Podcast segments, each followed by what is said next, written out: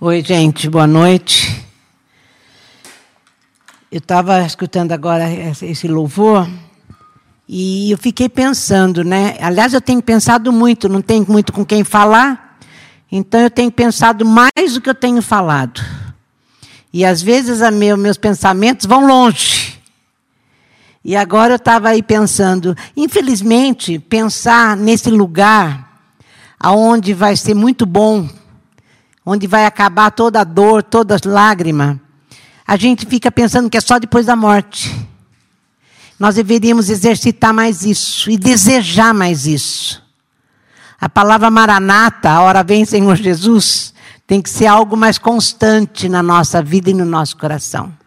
Nós temos que estar desejando isso ardentemente.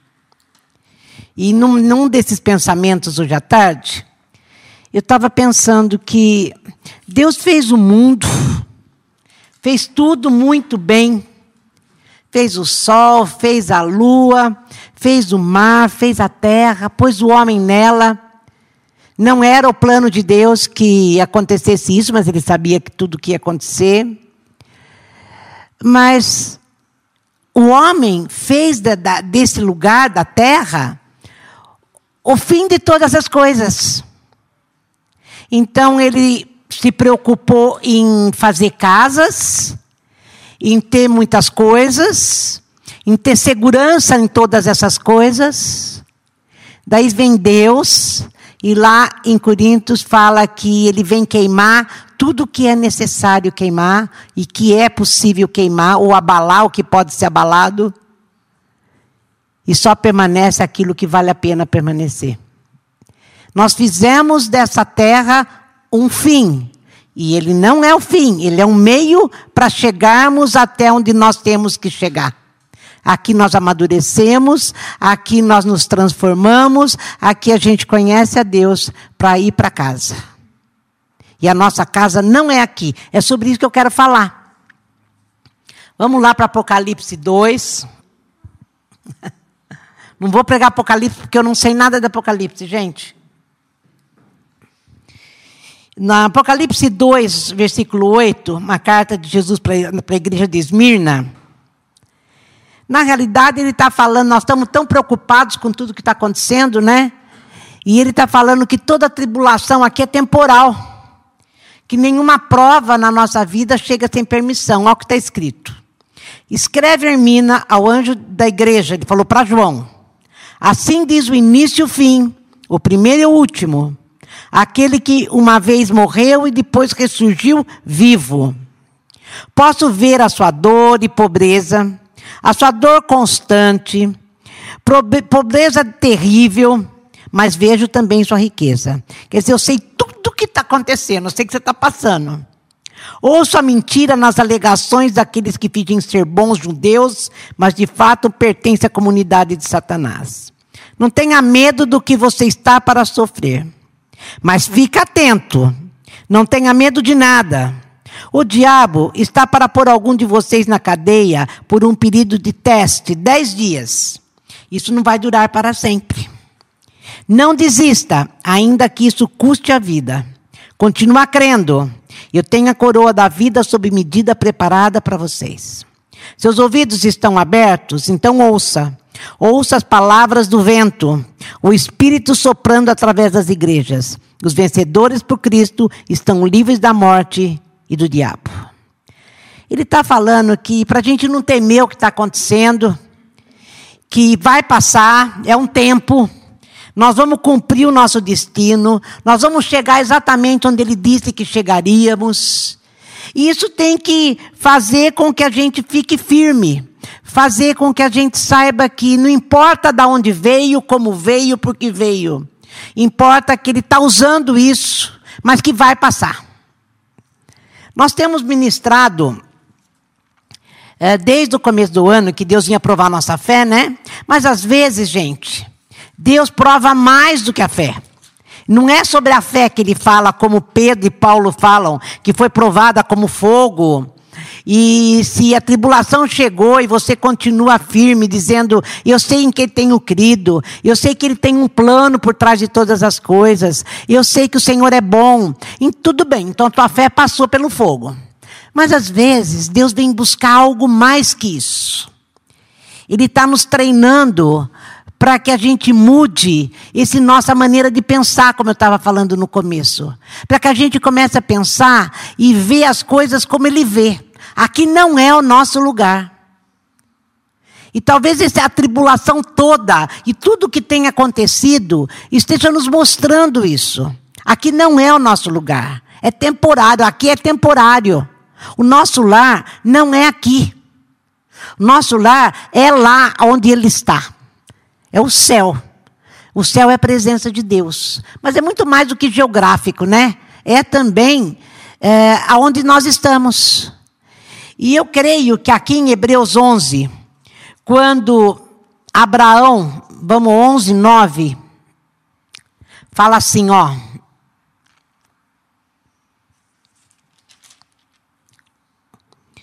Por um ato de fé, Abraão disse sim ao chamado de Deus e partiu para um lugar desconhecido que se tornaria o seu lar. Quando ele saiu, não tinha ideia para onde estava indo. Por um ato de fé, foi residir no país que, de acordo com a promessa, seria dele. Viveu ali como estrangeiro, morava em tendas. Isaac e Jacó fizeram o mesmo, vivendo pela mesma promessa. Abraão agiu assim, mantendo o olhar numa cidade invisível que tem fundamentos reais e eternos, a cidade planejada e construída por Deus. Deus sempre deixou claro que até um lugar, uma cidade planejada para mim, para você, para todos. E Abraão, quando Deus o chamou, também ele tinha essa promessa. Abraão era um homem rico, gente. Abraão era um homem que sabia, ele era estável onde ele morava, lá em Ur dos Caldeus. Daí Deus aparece e fala para ele: me segue. Ele larga tudo e vai atrás de Deus, sabendo que Deus o levaria, no fim de tudo, para essa cidade invisível, celestial, que seria o lar dele. A mesma coisa Moisés. Moisés, aqui no 24, 25, eu acho, ele fala assim. Não, 24. Pela fé, Moisés, adulto, recusou os privilégios da casa real egípcia, preferiu a vida dura como um povo de Deus, em vez de se entregar à vida fácil de pecados com os opressores. Ele preferiu o sofrimento no arraial do Messias à riqueza dos egípcios, porque ele enxergava adiante, antecipando a recompensa. Por um ato de fé, ele virou as costas para o Egito sem ligar para a fúria do rei. Ele tinha um olhar naquilo e naquele que ninguém pode ver e continuou firme. E por que, que eu estou falando tudo isso, gente? Paulo também vi, vi, viu isso e nós vamos ver lá em 2 Coríntios. Se a gente tiver essa visão de que eles, esses patriarcas da fé tiveram, Paulo teve, é, nós vamos conseguir passar por tudo que nós estamos passando sem nos desesperar. Fazer como lá na igreja de Esmirna. Fica firme. Eu estou no controle. Eu sei tudo que você está passando. Creia nisso e viva aqui como se aqui não fosse o seu lugar, olhando para aquilo que eu tenho preparado. Aquilo que eu tenho preparado. Antes de 2 Coríntios, eu quero ler Isaías 65. Isaías 65. Olha o que ele fala. Ele está falando isso para um povo que, tá, que passou as mesmas coisas que nós. Para um povo preocupado, com medo, com um povo que estava inseguro, e ele falou assim: Eu vou, olha, fixa uma coisa na mente de vocês. Põe uma coisa na cabeça de vocês. 65, 17. Presta muita atenção agora. Estou criando novos céus e uma nova terra. Todas as aflições anteriores, o caos, o sofrimento, são coisas do passado a serem esquecidas. Alegrem-se com o que vem adiante. Vivam na alegre expectativa pelo que estou criando. Fica seus olhos, seu coração nisso, é porque a eternidade você vai passar comigo. Edificarei Jerusalém por pura alegria. Olha, vivam na alegre expectativa pelo que eu estou criando. Daí ele começa a descrever o lugar que ele está preparando para nós. Eu, me alegrarei com Jerusalém, terei prazer no meu povo. Chega de sons de choro na cidade, chega de gritos de angústia, chega de bebê morrendo no berço, de idosos que não desfrutam uma vida plena. Ele está falando: eu estou criando um novo mundo, aonde não há dor. Deus está querendo desenvolver em nós, e gente, esse olhar, essa nova perspectiva de olhar para o mundo, de, dizer, de mudar o nosso entendimento. Quer que a gente olhe para o futuro, para aquilo que Ele está preparando para nós. Isso, isso tem que encher nosso coração com o pensamento de que, aquilo que eu estou falando desde o começo, aqui não é o nosso lar. Isso aqui é passageiro, isso aqui é transitório. Isso vai encher, inclusive, o nosso coração de alegria e louvor enquanto estivermos passando a tribulação. É disso que Deus está falando. Isso tem que mudar a nossa mente. Agora vamos lá para 2 Coríntios. Como eu falei, Abraão viu isso. É, Moisés viu isso. Aqueles três jovens na fornalha, eu estou com esses três jovens na fornalha faz uma semana na cabeça quando a vida deles não impactou nada a Babilônia. Mas quando eles foram jogados na fornalha, que não foram, não é prova de fé. Aliás, eles foram jogados lá justamente por terem fé. Eles foram jogados lá na fornalha e lá dentro eles experimentaram a presença do quarto homem, que era Jesus Cristo. E lá eles também tinham essa visão. Aqui não é nosso lugar. Tanto que a hora que eles entraram na fornalha, que eles foram jogados lá pelo rei da Babilônia, eles disseram: Olha, se Deus quiser nos livrar, Ele livra. Se não quiser livrar, Ele não livra. Porque aqui não é mesmo nosso lugar. Nós temos um lugar muito melhor para ir. Um lugar onde eu não vou mais sofrer. Um lugar onde não vai ter mais dor. Vai ser na presença de Deus eternamente. Então, tanto faz como tanto fez Ele nos livrar. E entraram lá naquela fornalha louvando a Deus. E sabe o que aconteceu lá naquela fornalha, gente? Só queimaram as cordas que os prendiam. Talvez essas cordas tenham prendido a gente demais aqui embaixo. Essas cordas que a gente está amarrado, porque a gente é escravo aqui embaixo, está nos prendendo aqui. E Deus está nos preparando para isso querendo que a gente olhe para o futuro. Ele falou lá: fixa seu pensamento nisso. Estou preparando um lugar muito melhor. Daí, aqui, como eu falei de Paulo, o 2 Coríntios 4, primeiro, fala assim: considerando que Deus tão generosamente nos permite participar do que Ele tem feito, não vamos desanimar nem desistir, só porque às vezes enfrentamos tempos difíceis. E está falando, ah, os tempos são difíceis, só por causa disso não vamos ficar preocupados. Eu pulei lá para 5, 6. E ele fala que a mensagem não é sobre nós mesmos, para a gente tirar os nossos olhos sobre, de, de nós e olhar para aquilo que Deus está fazendo, que era que a luz brilhe nas trevas e nossa vida ficou cheia de luz quando vimos e compreendemos Deus pela face de Cristo, tudo belo e deslumbrante. Que ele falou: quando você olhar para Jesus, fixa seus olhos em Jesus e vê a mim e vê a Deus, isso aí vai fazer você tem um tesouro dentro de você, que ele falou que era um tesouro de vaso de barro. Daí ele cola os tempos difíceis de Paulo no versículo, acho que 8 ou 9. Estamos soterrados de problemas, mas não desmoralizados. Não sabemos direito o que fazer, mas sabemos que Deus sabe o que fazer. Estamos espiritualmente, parece a gente agora. Estamos espiritualmente aterrorizados, mas Deus não nos abandonou. Caímos, mas não estamos derrotados. O que fizeram a Jesus, fizeram a nós. Julgamento, tortura, zombaria e assassinato. Jesus faz em nós o que fez entre eles. Ele vive. Nossa vida está em constante risco por causa de Jesus, o que faz a vida dele mais evidente em nós. Enquanto enfrentamos o pior, vocês conseguem o melhor. Então, Paulo aqui está descrevendo tudo o que ele estava passando, que não era nada comparado com tudo que a gente tem passado. É muito mais do que a gente tem passado. Daí ele começa, portanto, nós não, apesar de tudo isso, Eu tenho esse tesouro em vaso de dentro do meu coração, que sou um vaso de barro. E eu vejo Deus pela face de Cristo. E eu creio na promessa de que aqui não é o meu lugar, é passageiro, vai passar. Por isso eu não desisto. Como poderíamos? Eu estou no 16. Ainda que por força pareça que tudo está se acabando, por dentro, onde Deus está criando uma nova vida, não há um só dia em que sua graça reveladora não se manifeste. Os tempos difíceis nada são comparados com os bons tempos que estão por vir. Que seriam esses bons tempos que estão por vir? Não é o escape. Paulo nem fala em escapar disso. Ele está com os olhos fixos na cidade celestial. A celebração sem fim preparada para nós. Porque, como nós cantamos, lá vai ser um lugar de celebração o tempo todo. Há muito mais do que podemos ver.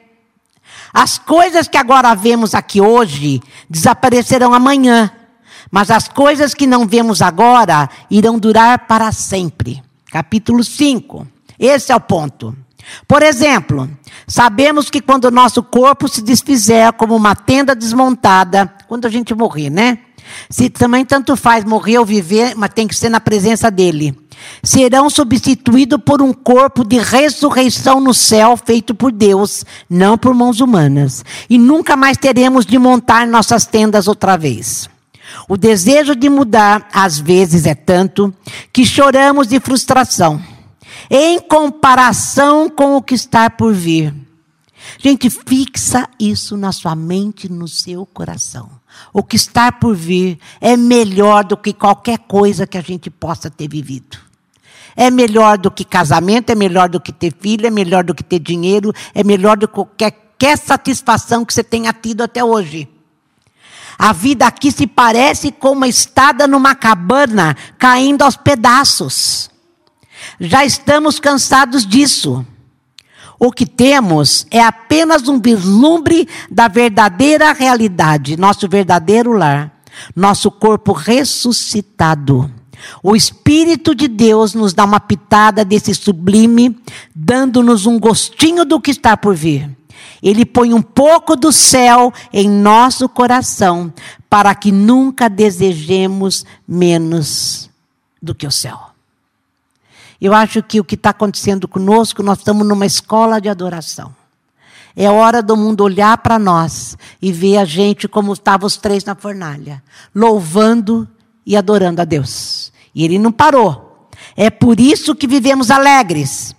Vocês não ficarão vendo as coisas de cabeça baixa. As circunstâncias desfavoráveis não irão nos abater. Ao contrário, elas apenas nos fazem lembrar, lembrar do glorioso futuro que nos aguarda mais adiante. É por isso que confiamos naquele que nos mantém caminhando, mesmo que não o vejamos. Acho que uns buracos na estrada, eu acho que o corona ele está considerando buraco na estrada, ou algumas pedras no caminho irão nos parar. Quando chegar a hora, estaremos prontos para trocar o exílio por nosso verdadeiro lar. Mas nem o exílio e nem o nosso verdadeiro lar são os que mais importam. Servir a Deus com alegria é o principal e o que desejamos fazer, a despeito das circunstâncias. Eu, quando li isso, eu fiquei pensando que a vida de confiança é uma vida de louvor, de gratidão que é o que nós deveríamos estar fazendo o tempo todo. Muita gente, muitos de nós, está amedrontado, ou então está cansado de ficar dentro de casa. Eu tenho ouvido gente falar que não quer mais ficar dentro de casa, que dentro de casa é muito ruim ficar. É escola de adoração, gente. É para que a gente olhe. E tem uma outra passagem que agora eu não lembro onde está, que ele fala, eu acho que foi em Apocalipse, que depois eu vou ler, é isso mesmo, lá em Apocalipse. Ele fala que quando nós estamos dessa forma aqui, com essa visão, nós somos um reflexo de Deus. Quando a gente entende isso, que aqui é só uma preparação para aquilo que nós estamos vivendo.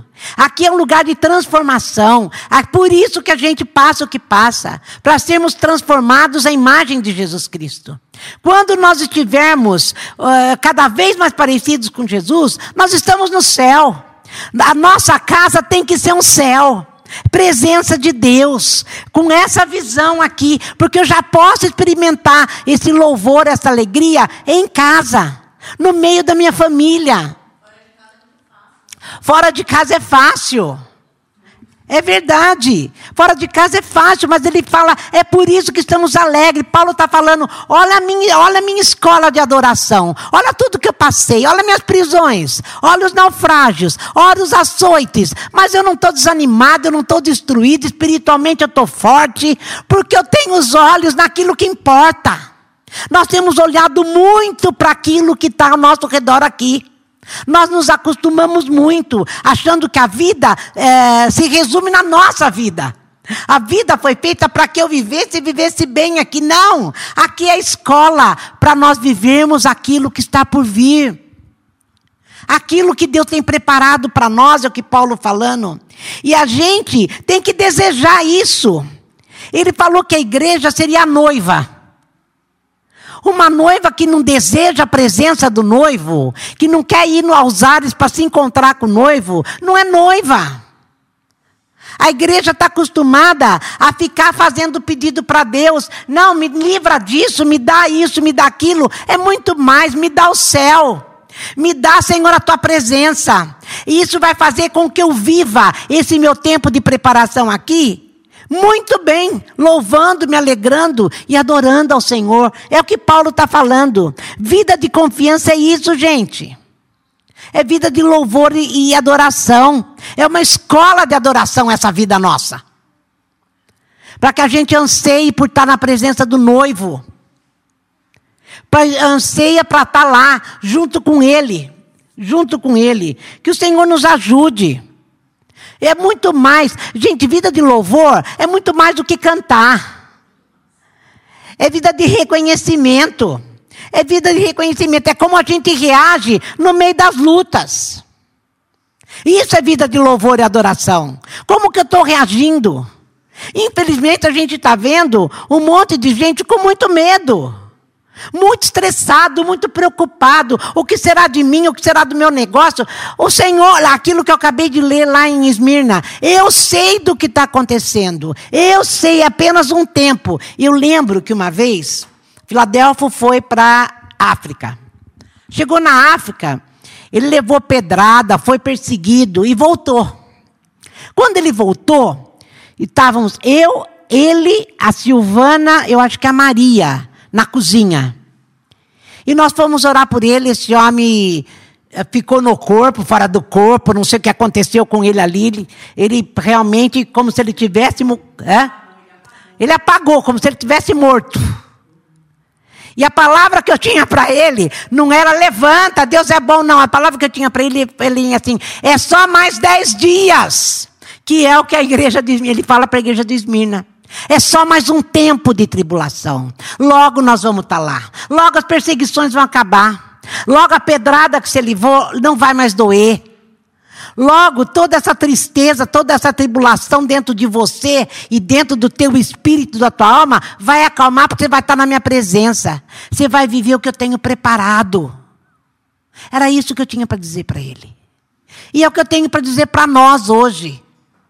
É um tempo. É um tempo que nós estamos passando, mas não se. Eh, eu volto a falar, não fica achando que aqui é tudo que você podia ter e seria o ideal para você ter. Como ele falou, aqui é cabana. Olha, gente. É, acha, não, onde está a cabana aqui que ele fala? As circunstâncias desfavoráveis não irão nos abater, são apenas nos fazem lembrar do glorioso futuro que nos aguarda. Aqui em cima, em cima. O desejo de mudar, às vezes, é tanto que choramos de frustração. Em comparação com o que está por vir, a vida aqui se parece com uma estadia numa cabana caindo aos pedaços. Nós estamos no mundo caindo aos pedaços, que quem está segurando ainda é o Senhor. E essa visão que ele vem desenvolver em nós nesse tempo que nós estamos vivendo, pelo menos eu tenho sentido isso. Isso faz com que a gente encare o que está acontecendo como algo que vai passar. E um dia, e um dia, Nós vamos estar num lugar onde não tem mais peste, onde não tem mais tribulação, onde não tem mais açoite, onde não tem mais furacão, aonde nós vamos sair da cabana para morar naquele lugar aonde ele tem preparado para nós. Eu sei que tem gente que fala que João 14 não é bem o que a gente entende, mas eu sempre entendi isso e vou continuar entendendo até que Deus mude o meu pensamento. Ele fala assim: não se turbe o vosso coração. Eu estou indo embora, Jesus estava para ir embora, ele já ia morrer no dia seguinte, e ele estava preparando os discípulos para o que, estava, que iria acontecer. Eles não entenderam muito bem o que ia acontecer, tanto que aconteceu tudo o que aconteceu, que na hora que aconteceu eles fugiram. Mas Jesus estava preparando, ele disse: Olha, não se turbe o vosso coração quando vocês verem o que vai acontecer. Eu apenas estou indo preparar um lugar. Eu estou indo preparar um lugar onde todos nós vamos estar juntos um dia. E eu venho buscar vocês. E eu venho buscar vocês. Isso tem que ocupar a minha mente e o teu coração. Saber que pode ser hoje, pode ser daqui dez dias, mas é um tempo em que ele foi, mas ele vai voltar para nos buscar. Eu, hoje eu estava falando isso para a Rosângela, porque todo domingo a gente conversa. Ela falou que você vai pregar. E eu comecei a falar, né? Ela disse: Ah, você espera a volta de Jesus desde que a Camila era nenê. Você dizia que a Camila nunca ia ficar moça, nunca ia ficar menstruada. Ela ia. Você. Jesus voltava antes. Agora eu tenho netas, mas mesmo assim já foi. Que Deus de, deixe esse desejo ardendo no nosso coração em todo tempo. Pensando, é amanhã, ou é hoje ainda, hoje à noite. Já pensou, gente, hoje à noite? Encontro com Ele nos ares. Ah, finalmente, finalmente, aquela vida que Ele disse que teríamos. E lá em Apocalipse 22, porque, gente, no céu, que é a presença de Deus, não vai ter mais choro. Ontem eu estava estudando, eu comecei a ler o Apocalipse 21, 22, toda essa parte aqui. E aí eu comecei a chorar e eu falei, Deus, eu nem sei por que, que eu estou chorando. E eu acho que é porque o Senhor está me mostrando que o nosso coração tem que estar tá cheio de amor, de desejo, que tudo vai ser esquecido, que nós vamos nos encontrar com as pessoas que foram na nossa frente, e eu realmente acho um privilégio aqueles que chegaram lá antes. Eu sei que estão apenas esperando a gente chegar junto. E aqui no, no Apocalipse 21, João ainda escreve tudo, a revelação que ele teve, que Deus deu para ele. Vi o céu e a terra criados de novo. O primeiro céu se foi, a primeira terra se foi, o mar já não existe. Está falando da, dessa nossa terra. Via Jerusalém Santa, criada de novo. Eu ontem entendia que Jerusalém Santa é, é Jesus Cristo, sabia? Que é onde nós vamos estar. Descendo resplandecente do céu, preparada para Deus como a noiva para o marido. Ouvi uma voz com um trovão vindo do trono. Olha, olha, Deus está de mudança vai morar entre homens e mulheres. Eles são seu povo, ele é o Deus deles. Ele vai enxugar toda a lágrima dos olhos dele. A morte se foi de vez, e também se foram as lágrimas, o choro e a dor. A primeira ordem das coisas não existem mais. Aquele que está entronizado continuou. Olha, ele falava para João: faça tudo, faço tudo novo. Escreva todas essas coisas, palavras confiáveis e precisas. Ele ditou isso para João. Era Deus ditando isso para João.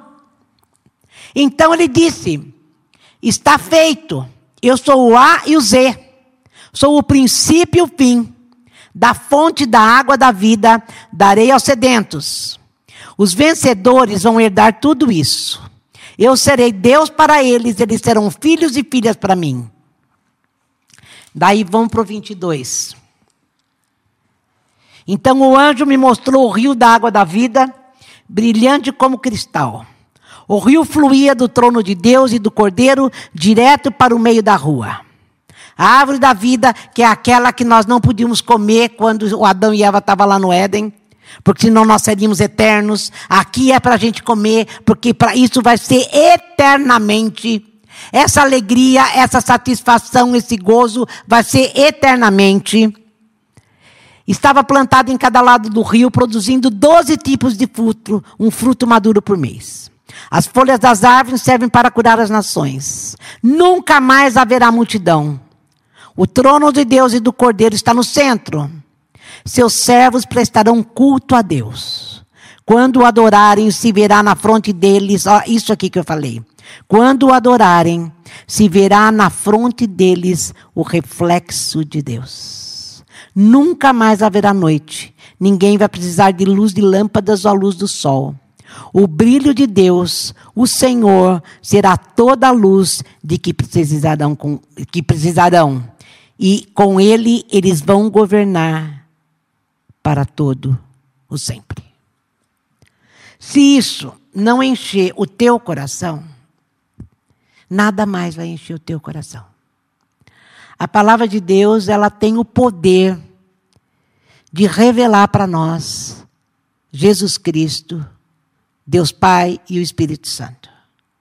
Palavra de Deus, quando você quer entender e entende, porque é uma coisa de Deus conosco, ela vem rasgando o teu coração e enche teu coração disso que eu falei, de alegria, de paz, de gozo, de desejo, de amor, de vontade de estar com Ele, e que essas coisas que Ele disse que aconteceriam, aconteça breve. Que esses dias que Ele disse para a igreja de Esmirna, é um tempo, tudo vai passar. Seja abreviado nas nossas vidas, para que a gente vá morar eternamente com Ele. Que Deus nos dê graça, que o Senhor encha mesmo a nossa vida com esse, como eu falei, que noiva que não ama o noivo a ponto de querer estar com o noivo não é noiva. Que a gente tenha sempre óleo nas nossas lâmpadas, para que quando ele chegar, a gente possa caminhar em alegria e em grande festa. Eu, cada vez que eu falo dessas virgens com as lâmpadas cheias, eu imagino o noivo chegando na cidade, não sei se era assim que acontecia, porque era assim que era, eles iam preparar a casa lá na, perto dos pais dele, e depois vinha buscar a noiva depois de um tempo. É mais ou menos o que está acontecendo conosco. E quando ele chegava, aquelas que estavam na expectativa da chegada do noivo, que eram as noivas que estavam com a lâmpada cheia, saíam pela cidade cantando junto com o noivo em adoração e alegria. Que isso seja o nosso canto nessa noite. Que isso seja para nós uma realidade e que a gente possa olhar e ver como Paulo viu, como Abraão viu, como muitos viram como Moisés viu. Gente, Moisés, ele foi criado no meio de muita riqueza. O Egito era muito rico. Era detentor de toda a sabedoria da época. E quando ele entendeu e viu, ele disse que viu o invisível. Ele preferiu largar toda a riqueza do Egito, tudo aquilo que era considerado o máximo dos máximos, para poder viver a pobreza do povo dele porque ele realmente ansiava por algo muito superior, que era a cidade celestial. Senhor Jesus, Espírito Santo, se o Senhor não fizer isso em nós, se o Senhor não vier mudar o nosso entendimento, se o Senhor não vier, não vier colocar essa nova, novo entendimento da tua palavra no nosso coração, nós continuaremos morando em cabanas e achando que estamos morando em palácio. E o dia que a cabana cair, nós vamos ficar muito assustados. Senhor, nós não queremos viver assustados enquanto estamos aqui. Nós queremos viver nessa expectativa de que esses que eu estava dizendo viveram. Anseio por estar com o Senhor.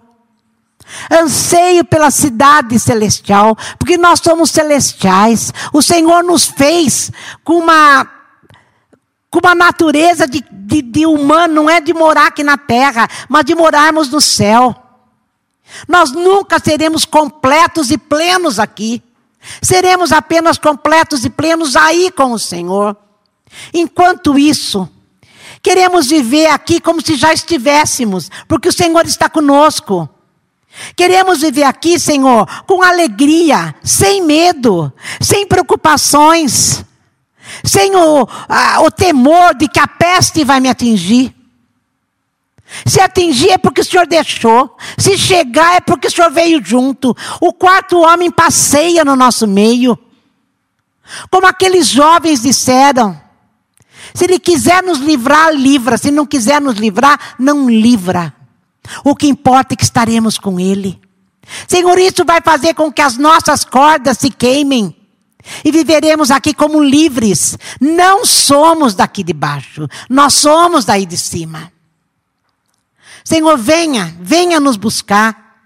Maranata, apressa, Senhor. Apressa a tua obra. Apressa a tua obra. Que a tua igreja esteja preparada para a tua vinda. Que a tua igreja, o teu povo, esteja ansiando por isso. Que é o que vale. Que é o que vale. Espírito Santo, queremos viver dessa forma.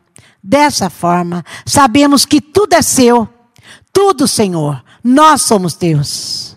Nós somos teus. E queremos viver assim, como cidadãos do céu, embora por enquanto aqui.